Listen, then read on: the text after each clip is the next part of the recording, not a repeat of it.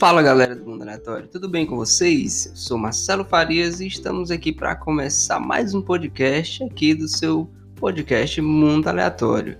E no programa de hoje vamos começar o nosso primeiro cast aí que está naquela zona ali entre o início e o surgimento, quando ele estava meio junto ainda, podemos dizer que vai ser a separação ali entre o estudo da física e o estudo da química. Então vamos falar sobre os átomos que normalmente lá, se você já viu no colégio, lá no ensino médio, se você fez algum curso superior, provavelmente envolvendo a área de exatas ou biológica, você teve contato com esses caras, né? Então, um conceito bastante importante dentro do mundo científico, super abrangente, que normalmente, inclusive, principalmente no ensino médio, acaba sendo tratado de uma forma bem trivial, por assim dizer, não é dado tanta relevância, principalmente porque normalmente você não estuda ele por completo. Eu costumo dizer que a parte mais interessante acaba sempre ficando de fora lá dos estudos do ensino médio, quando a gente fala de átomos. Então, no cast de hoje iremos falar sobre átomos. Bem, pessoal, a história dos átomos, né? Claro, vou fazer um recorte aqui, porque se fosse passar detalhe por detalhe todos os modelos, ficaria extenso, coisa que levaria um cast só para falar de um modelo, né? Então, achei legal a gente dar uma passeada aqui, não de forma rápida, mas sem que o objetivo vai ser a gente discutir, né? Como a ciência foi evoluindo à medida que a gente foi sabendo mais a respeito dos átomos. Então a ideia começa, né? Sempre devemos remontar lá à Grécia Antiga, inclusive temos um cast sobre Grécia Antiga aqui já no mundo aleatório. A gente sabe da importância que se teve os filósofos da Grécia Antiga, então tudo remonta à Grécia Antiga, com dois caras, o Leucipo e o Demócrito, lá 459, 450 a.C. Eles foram os primeiros, pelo menos que a gente que se tem registro, claro, né? E aqui no mundo ocidental, de que tiveram a ideia de começar a se questionar ali, por exemplo, sobre a natureza da matéria. Para ser mais preciso, eles começaram a se questionar com coisa que você pode já ter feito, quanto criança, inclusive. Que é se você já cortou um pedacinho de papel, você ou se você cortou alguma coisa muito pequeno, você pode ter pensado, ah, até onde vai isso daqui? Até onde eu consigo diminuir isso aqui? Quão pequeno isso daqui pode ficar? Está cortando ali umas folhas. Vamos pegar uma folha de papel, por exemplo. Você vai picando ela, deixando pedacinhos cada vez menores. E aí, digamos que você pode se questionar até onde isso vai. Então, o Leucipo e o Demócrito foram os primeiros, pelo menos como eu disse, que a gente tem registro, né? A questionar isso e a puxar isso para o ponto de vista de se pensar, ah, quão pequeno as coisas podem ser. Então, foi eles começaram a, a ter essa ideia. Qual que era a ideia deles dois? É que, independente do que seja, qualquer coisa que fosse formada de massa, de matérias, qualquer isso, desde a folha de uma árvore, a, por exemplo, a um material que se usa para fazer uma casa, qualquer coisa hoje, inclusive a gente, né? A gente sabe. Qualquer coisa que você pegasse, uma gotinha de água, por exemplo, você pegar a gotinha de água e fosse dividindo ela em partezinhas cada vez menores. Então, a ideia que eles pensaram foi o seguinte: vai chegar o momento em que isso não dá mais para ser dividido, ou seja, vai ter uma parte, independente do que seja, tudo vai chegar numa parte que não dá mais para se dividir. É daí que vem o nome átomo, né? Átomo significa exatamente aquilo que não pode ser dividido. Bom, é aquilo que não pode ser não dá mais para você, como se você pegasse um pedaço, digamos, você pegou um fiozinho do seu cabelo e aí você corta ele, você vai cortando, cortando, aí vai chegar uma partezinha que não dá mais. Aí o Leucipo e o Demócrito disseram que isso seria, deram um nome de átomo, ou seja, aquilo que não pode ser mais dividido. E aí passou-se séculos e séculos, né? Teve gente, claro, diga-se de passagem, pensando nisso, mas aí, para fins de registro acadêmico e científico, né, que é o que você vê no colégio, a gente chega lá no ano de 1808, quando John Dalton, né, ele propõe um, mais um modelo para o átomo, ou seja, já, ele já conhecia essa ideia, já se tinha essa ideia do átomo, que você teria uma parte da matéria que não daria mais para ser dividido, e ele, com o objetivo, inclusive, já se tinha conhecimento de reações químicas na época do Dalton, a ideia dele foi exatamente com isso, para propor explicações para algumas reações químicas. A ideia dele era essa. Ele também começou -se a questionar e também propôs um modelo que ficou conhecido como o modelo de Dalton, né? Bastante você já viu química no colégio, com certeza você ouviu falar nesse modelo. E ele continuou com a mesma ideia lá do Leucipo e do Demócrito, ou seja, que o átomo seria algo indivisível. Só que ele acrescentou ele mais algumas coisas, que seria ele seria teria um formato esférico, né? E ele seria maciço. Ou seja, se você já brincou com a, com a massinha de modelar, por exemplo, quando criança, já pegou a massinha de modelar, uma massa que você vai fazer um bolo, por exemplo, se você pegou e amassou e fez uma bolinha bem pequenininha, a ideia do Dalton era essa, que o átomo indivisível continuava sendo indivisível, por isso o nome cai tão bem, aquele, aquilo que não pode ser dividido. Então, para ele, tudo, toda a matéria, tudo que tinha massa era formado dessas bolinhas. Essas bolinhas iam se juntando e iam formando as coisas mais complexas. Olha que a beleza disso, né? Então você já tava ali, você tinha um modelo já bem mais com um pouco mais refinado do que o modelo lá do Leucipo e do Demócrito. Mas ele parou nisso, acreditando que era indivisível. Aí a gente dá um, salto ainda nesse século para 1898, quando você tem o famoso modelo de Thomson. Thomson que é o mesmo Lord Kelvin, né? Lá da muitos, muitos estudos dentro da termodinâmica. E aí ele já dá uma diferenciada grande. Que é o modelo do Thomson é aquele que é, eu costumo dizer vulgarmente conhecido como pudim de passa, mas ele mesmo acabou referenciando isso para fins didáticos, para que você pudesse compreender. Porque qual foi a ideia dele? A ideia dele já foi, ele refinou bastante o que foi que ele pensou, né? Já analisando novamente reações químicas, só que com mais aparatos científicos ainda.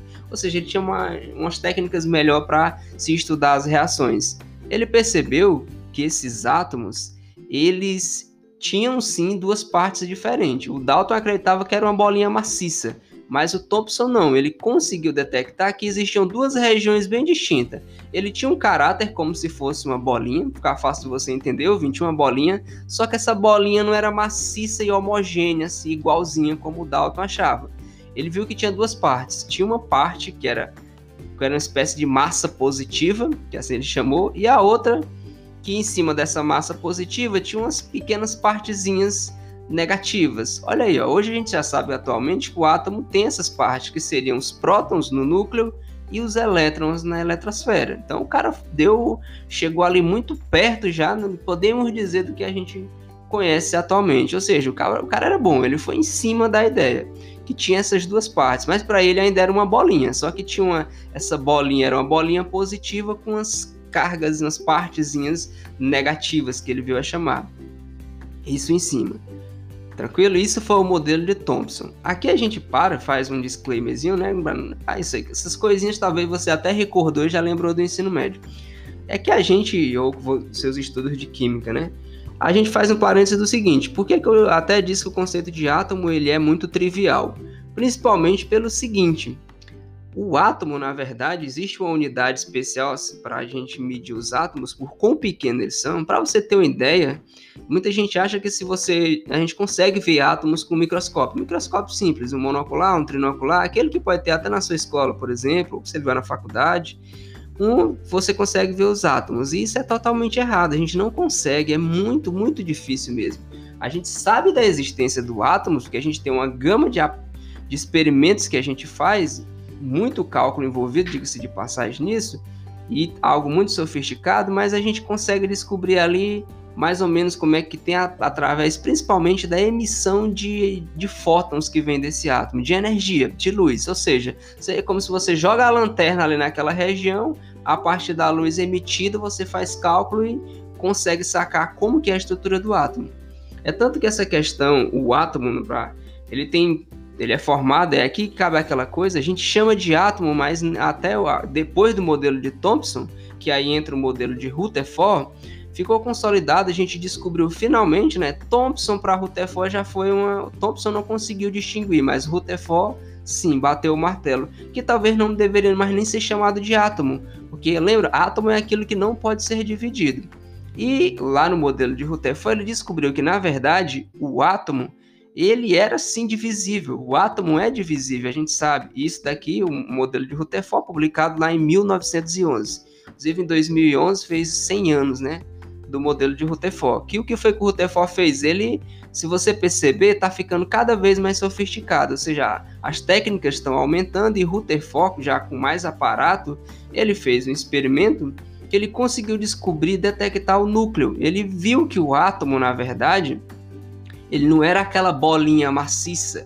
Muita gente, inclusive, vendo, ele criou o modelo que a gente chama de modelo planetário, porque o que foi que ele viu? Que realmente tinha uma região positiva, que era o núcleo do átomo, que lá ficavam os prótons, né, que é o que a gente chama de prótons, né, se deu o nome de prótons, que são as partículas onde fica a maior parte da massa do átomo, essas partículas que, que tem uma propriedade que a gente chama de eletricidade, né, e no caso a gente chama de cargas positivas. O termo carga positiva e carga negativa foi simplesmente porque quando foi feito o experimento, ouvinte, o que ele observou foi o seguinte: o que ele observou é que tá aqui, ó, tem essa partículazinha aqui e tem essa outra partículazinha aqui. Hum, elas estão se atraindo.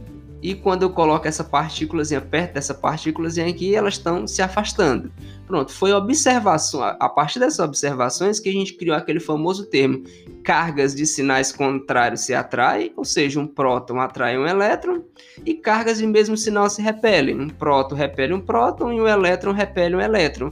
Então foi observando a natureza, foi por isso que a gente diz, ah, então vamos chamar um de positivo e um de negativo, para exprimir, para poder expressar a natureza contrária que eles tinham. Ou seja, um vai para um lado, um vai para o outro. Então você poderia muito bem ter chamado o, o próton de negativo e o próton e o elétron de positivo. Isso foi uma mera questão de, de você representar, usar a palavra para representar aquilo que você estava observando. Como se olhar para uma parede, você diz, essa parede é alta, tem esse tamanho, ela é dessa coloração. Então foi usado para isso.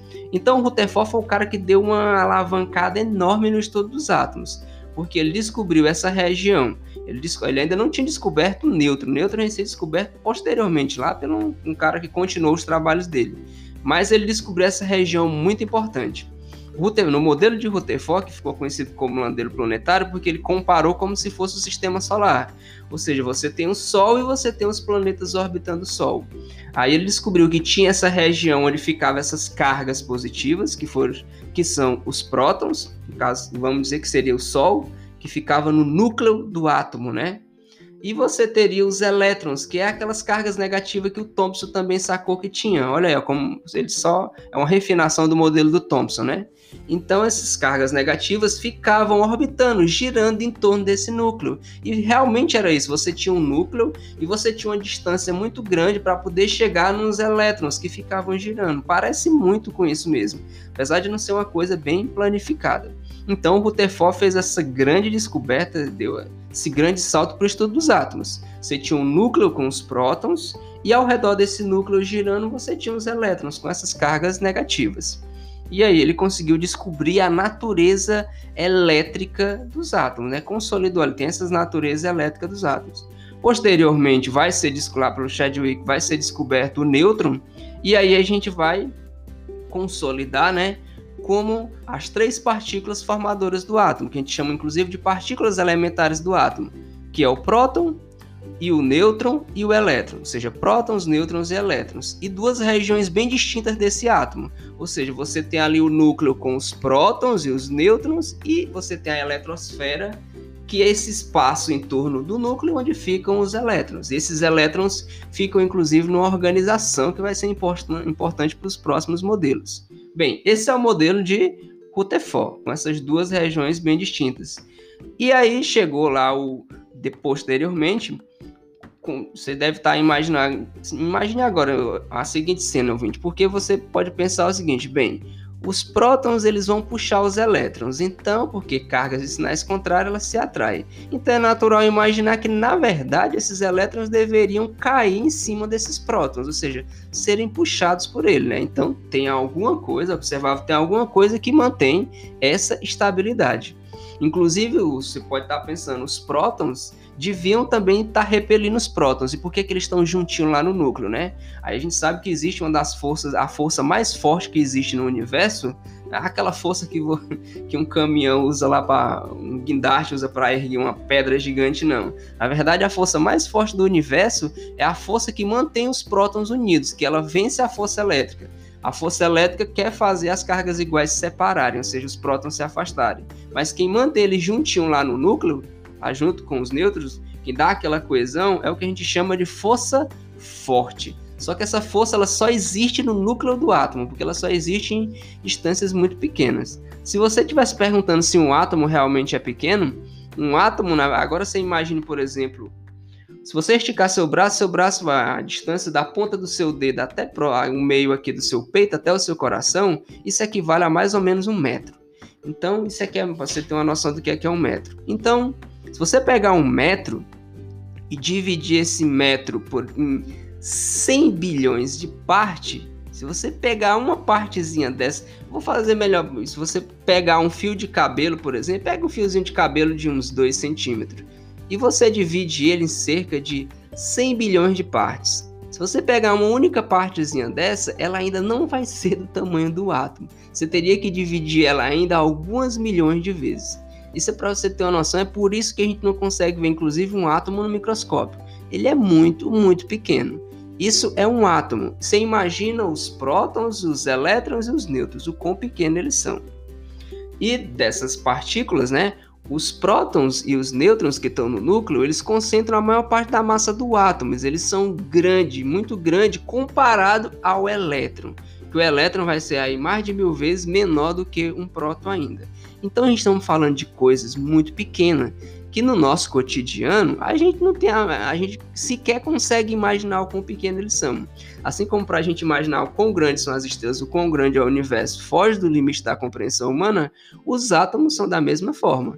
Então eles são muito, muito pequenos. Por isso que a partir de agora, do modelo de Rutherford, para entrar o modelo de Bohr, é aqui que, pouco falado às vezes, vai surgir a famosa mecânica quântica e a física quântica. Porque na verdade é aqui que surge o mundo quântico. É aqui que as coisas começam a ficar estranhas, que vai fugir o que você vê no cotidiano e o senso comum. É daqui que tem muita gente aí. Eu fiquei assustado quando eu lancei no YouTube aqui uma vez, certa vez a mecânica quântica. A quantidade de gente lá, coach quântico, pessoas com cura quântica, é só o que está aparecendo agora, pessoas usando esse termo com charlatanismo, né? Porque na verdade não tem nada a ver que esse próximo minuto agora vamos entrar no átomo, você vai entender um pouco porque é que isso é charlatanismo, o que é que realmente é esse mundozinho quântico. A física quântica, a mecânica quântica são áreas extremamente complexas, mas a raiz delas vem da agora, desse estudo do, do átomo, sai lá de dentro do átomo, do mundo do átomo, que é o famoso mundo microscópico, que é um mundo muito, muito pequeno. Então, paramos aqui no nosso modelo de Rutherford, aí a gente entra no modelo de Bohr.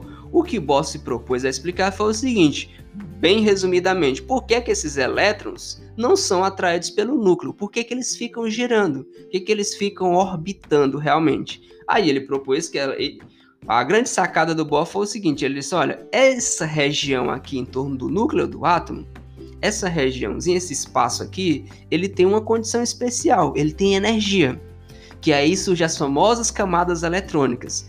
A ideia de camadas veio do Bohr. O Bohr disse, olha, cada elétron tem que ficar nessa região. Essa região ele deu o nome que ele chamou de camada. Ou seja, tem que ficar nessa camada. Porque para ele ir para uma camada, por exemplo, ele está numa camada aqui mais próxima do núcleo, para ele ir para uma camada mais afastada do núcleo, ele tem que ganhar energia para isso. E para ele retornar, ele tem que perder energia. Ou seja, ele tem cada espaçozinho ali próximo do núcleo, é como se, por exemplo, é, digamos que você faz uma brincadeira, você está numa sala com 10 pessoas, você fica no meio dessa sala, aí você faz uma distribuição, coloca uma pessoa mais próxima, mais afastada, mais afastada, mais afastada, viu que parece com o Sol e os planetas do Sistema Solar? Só que aí no caso, cada planeta ou cada pessoa que está mais que tá afastada de você, cada pessoa vai ter uma quantidade de energia diferente. Foi essa a sacada do Bohr. Foi daí que ele disse: hum, então precisa ter quantidades de energia para poder segurar esse elétron. É isso que mantém o elétron girando e impede que ele caia no núcleo, porque ele tem uma quantidade de energia naquele espaço que ele está. Olha que magnífico. Isso daí é a raiz do que a gente chama de mecânica quântica. A partir daqui só vai ficando mais sofisticado. Vê o modelo de Summerfield, né, que pouco falado é no ensino médio. O modelo de Summerfield ele refina o modelo de Bohr, por assim dizer. Porque ele vai mais além. Ele vê, ó, ah, não são camadas, existe as subcamadas, por assim dizer, ou como é mais chamado, os subníveis. Ou seja, que ali dentro daquela camada tem ainda algumas regiões que têm energia maior do que a outra. Aí você pode se perguntar como é que os caras descobriram isso? Foi usando exatamente a luz. A luz ela é uma onda, então ela tem uma, uma propriedade que a gente chama de frequência da onda. Então, que as que são, para você perceber, são as cores. É, por exemplo, a, faça uma comparação. É como se a cama, eu olhasse para a camada e visse tudo vermelho. Foi o que Bob viu, tudo vermelho. Só que aí o Summerfield olhou e disse: Hum, isso aqui não é todo vermelho, não. Aqui esse vermelho é um pouco mais forte e aqui esse vermelho vai ficando mais fraco até ficar bem fraquinho. Ou seja, as tonalidades. Inclusive, se você vê diferentes tonalidades de azul, de vermelho, na verdade, essas que a gente chama de tonalidades são as frequências diferentes. Cada cor tem uma frequência.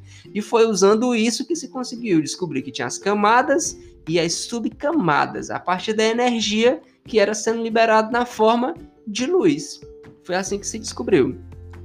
Bem, a, depois de Summerfield a gente entra no, literalmente no que a gente pode chamar de modelo quântico, que aí tem três caras fundamentais. Você vai ter o de Broglie, que você vai ter o famoso Heisenberg do princípio da incerteza de Heisenberg, e você vai ter o famoso Schrödinger lá do gato de Schrödinger, que acho que possivelmente você já ouviu falar no princípio da incerteza e principalmente lá no gato de Schrödinger. E não esquecer do de Broglie. Esses três caras tipo, deram uma contribuição incrível para o estudo do átomo. Aí eles criaram o que é a base, sim, da mecânica quântica, da física quântica, do mundo quântico. O termo quântico, na verdade, se você não sabe, é exatamente por isso. Lembra dessas tonalidades de vermelho que eu falei, que são as subcamadas? Na verdade, aquilo ali que se percebeu foi que, por exemplo, você pega um átomo, esse átomo ele tem um elétron que está mais próximo do núcleo, outro elétron que está mais afastado, ou seja, ele está numa camada, tem um elétron numa camada e tem um elétron em outra camada. Para um elétron ir de uma camada para outra, ele precisa absorver uma certa quantidade de energia para ele subir de camada. Para ele descer, ele devolve essa energia. E não pode ser qualquer quantidade de energia. Tem que essa quantidade de energia que ele absorve, que ele devolve, né? Absorve para ele e devolve para ele voltar, é uma quantidade específica. Que aí o grande Max Planck foi que percebeu isso, foi a famosa quantização da energia. Ou seja, é uma, um, são os pacotezinhos, como ele chamou de energia. É uma quantidade exata de energia que o elétron precisa receber. É isso que você chama de quanto de energia. Então, por isso o termo quântico, física quântica, mecânica quântica, é porque estudando isso eles observaram um, os elétrons eles precisam de, desses pacotes de energia, dessas quantidades de energia. Aí, em termo em latim, o quanto de energia. Então, vamos chamar de física quântica. Você viu que até agora não tem nada a ver da galera falando aí de cura espiritual? Nós estamos falando do interior da matéria. A gente estamos descobrindo as bases para se entender o que, que são os átomos. E hoje a gente sabe que tudo é formado de átomo, desde as gigantes estrelas e galáxias até você. O DNA que forma a sua pele, todo o seu corpo, ele tem milhões de átomos, ou seja, você é um amontoado de átomos. Aí esses átomos se juntam, formam as moléculas, formam as moléculas mais complexas que vão formar você e forma tudo que existe. Por que, que tem, é, é, você deve estar pensando, não deve ser fácil estudar alguma coisa tão pequena? De forma nenhuma. Tanto a física experimental, os experimentos são muito sofisticados, como a física teórica, né, as equações disso, a famosa equação de Schrödinger, que nada mais é, a famosa equação de Schrödinger para descrever o comportamento do elétron. E aí a gente tem uma das características que, né, que geram mais discussões dentro, quando você fala estuda mecânica quântica ou física quântica esses três caras, o de Broglie, o Heisenberg e o Schrödinger, na verdade, eu vou dar uma simplificada aqui para você entender que na verdade o que mais se discute é o seguinte: o elétron, que estudos do de Broglie, o de Broglie percebeu que o elétron, ele por ser tão pequeno, tem uma massa tão pequena, ele começou a achar ele meio esquisito ali. Então esse cara deve ter alguma coisa diferente. O que ele percebeu diferente é que o elétron, ele é uma partícula, ele tem massa, mas ele também se comporta como onda. Ou seja, ele tem um comportamento ondulatório. Ou seja, o cara é duas coisas ao mesmo tempo. Inclusive a luz, a luz tem esse comportamento corpuscular e ondulatório. O elétron também. Aí já imaginou que louco? É como se, por exemplo, você pegasse um pegasse um copo E aí tu joga esse copo, aí tu vê o copo passando. De repente tu começa a ver esse copo tu não vê mais a partícula, o copo, tu vê sim só uma, uma espécie de luz passando. O copo se transforma numa espécie de luz. Foi meio grosseiro, mas é para você entender como o elétron ele é estranho. E olha como o mundo quântico é estranho. Ou seja, uma partícula que de repente ela vira energia, ou seja, ela vira puramente onda. Então De Broglie percebeu esse comportamento estranho. O princípio da incerteza veio com uma coisa mais complexa ainda, que aí é o que, que, que causa toda, podemos dizer assim, a estranheza da mecânica quântica. É que você não consegue determinar o elétron. Lembra que o elétron está girando em torno do núcleo. Então, tu não consegue olhar para esse elétron e calcular exatamente esse giro dele, esse giro que a gente chama, dá um nomezinho na física de momento. Que para ficar mais fácil de você entender, entenda como a velocidade, mas na verdade é o momento. Mas como a gente conhece a massa, se você conhecer o momento, você conhece a velocidade. Então a gente não consegue precisar essa velocidade exata do elétron junto com a posição dele. É como, de novo, uma, você tá aquelas brincadeirinhas de roda lá, que você tem, digamos que você tá correndo em círculos em torno de uma cadeira. Ou seja, eu não consigo dizer qual a posição exata e a sua velocidade ao mesmo tempo. Se você fosse um elétron girando em torno do núcleo de um átomo, né? Isso que estranho, né? Você não dá. Mas você pode ter uma probabilidade de descobrir isso, que aí foi trabalho do grande Schroeder a famosa equação de Schrödinger da equação de onda, que é exatamente para você conseguir fazer isso.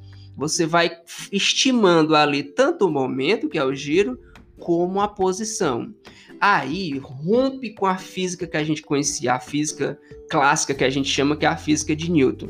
Que na física de Newton, um carro viajando de uma cidade para outra, tu consegue abrir o GPS e dizer, olha, ele está exatamente nessa posição e exatamente com essa velocidade. Você consegue facilmente abrindo teu GPS deduzir a, a, a tu, por exemplo, você correndo, praticando lá um exercício físico, eu consigo saber a posição que você está e a sua velocidade. Mas com elétron isso não é possível, que foi o que a gente chamou de incerteza. Daí o termo princípio da incerteza de Heisenberg. Você não consegue fazer isso. O Schroeder veio, fez estudos sobre isso e conseguiu deduzir na sua equação que a gente consegue estimar, a gente consegue ter uma probabilidade disso. E se você está se perguntando para que é que isso serve, a gente tem inúmeras aplicações. A, a, eletrônica, por assim dizer, a eletrônica digital, o mundo digital, por assim dizer, o teu seu smartphone, tudo gira em torno desse conhecimento que a gente tem acerca do elétrico. Olha, e olha que a gente nem consegue deduzir a posição e a velocidade dele exatamente, mas toda essa tecnologia digital, ela só foi, só foi possível construir a partir do conhecimento que a gente tem desse mundo quântico. E como se é de se pensar agora, em 2018, inclusive, conseguiu-se tirar uma fotografia, uma das primeiras fotografias, a primeira fotografia, inclusive, de como seria um átomo, era um átomo de estronço, inclusive. Você conseguiu ter uma noção, ou seja, à medida que a tecnologia está evoluindo, à medida que a gente está aumentando o conhecimento a respeito do átomo, a gente está conseguindo usar essa tecnologia para descobrir cada vez mais como que funciona essa estrutura do átomo. Então, na verdade, isso que a gente acabou de discutir aqui é a raiz da quântica, é a raiz da mecânica quântica. Isso, na verdade, é o que vai. Claro, ela é muito mais complexa, tem inúmeros fenômenos acerca disso. O que eu fiz foi simplesmente um resumo da história do átomo, né? De como a gente começou até onde a, o nosso conhecimento atual que a gente tem sobre isso. Esse modelo de Schroeder, né? Que é como chamado modelo de Schroeder, que é o último cara que deduziu a equação de onda, é o modelo atual para o átomo, né? Que aí a gente já tem todo esse conhecimento do mundo quântico. O Schroeder introduziu o conceito de orbital, que era essa região que provavelmente onde você vai encontrar o elétron. Mas não significa que provavelmente esteja errado. A gente está acostumado a, ah, provavelmente não é confiável. Não, no caso do. A gente está falando de lá do caso dos átomos, sim, são confiáveis. Então espero que você tenha gostado. Um abraço a todos. Não esqueça de divulgar o mundo aleatório aí para os seus amigos. Vamos espalhar a ciência. Manda para aquele cara que você sabe que gosta de química e vamos divulgar o mundo aleatório. Não esqueça de nos seguir lá no arroba podcastmundo. Entre em contato conosco através do mundoaleatório48 ou em contato com o criador deste podcast lá, o arroba Farias Marcelo 30. Arroba Podcast Mundo é o nosso Twitter, né? E o nosso e-mail, tá bom? Não esqueça que vai estar também na descrição. Então vamos divulgar o mundo aleatório. Um abraço a todos, espero que vocês tenham gostado. deixa lá nos comentários, manda um e-mail, fala com a gente, dá sugestão de tema, se você quiser inclusive que a gente aprofunde mais sobre o mundo quântico, né? Um abraço a todos e até a próxima.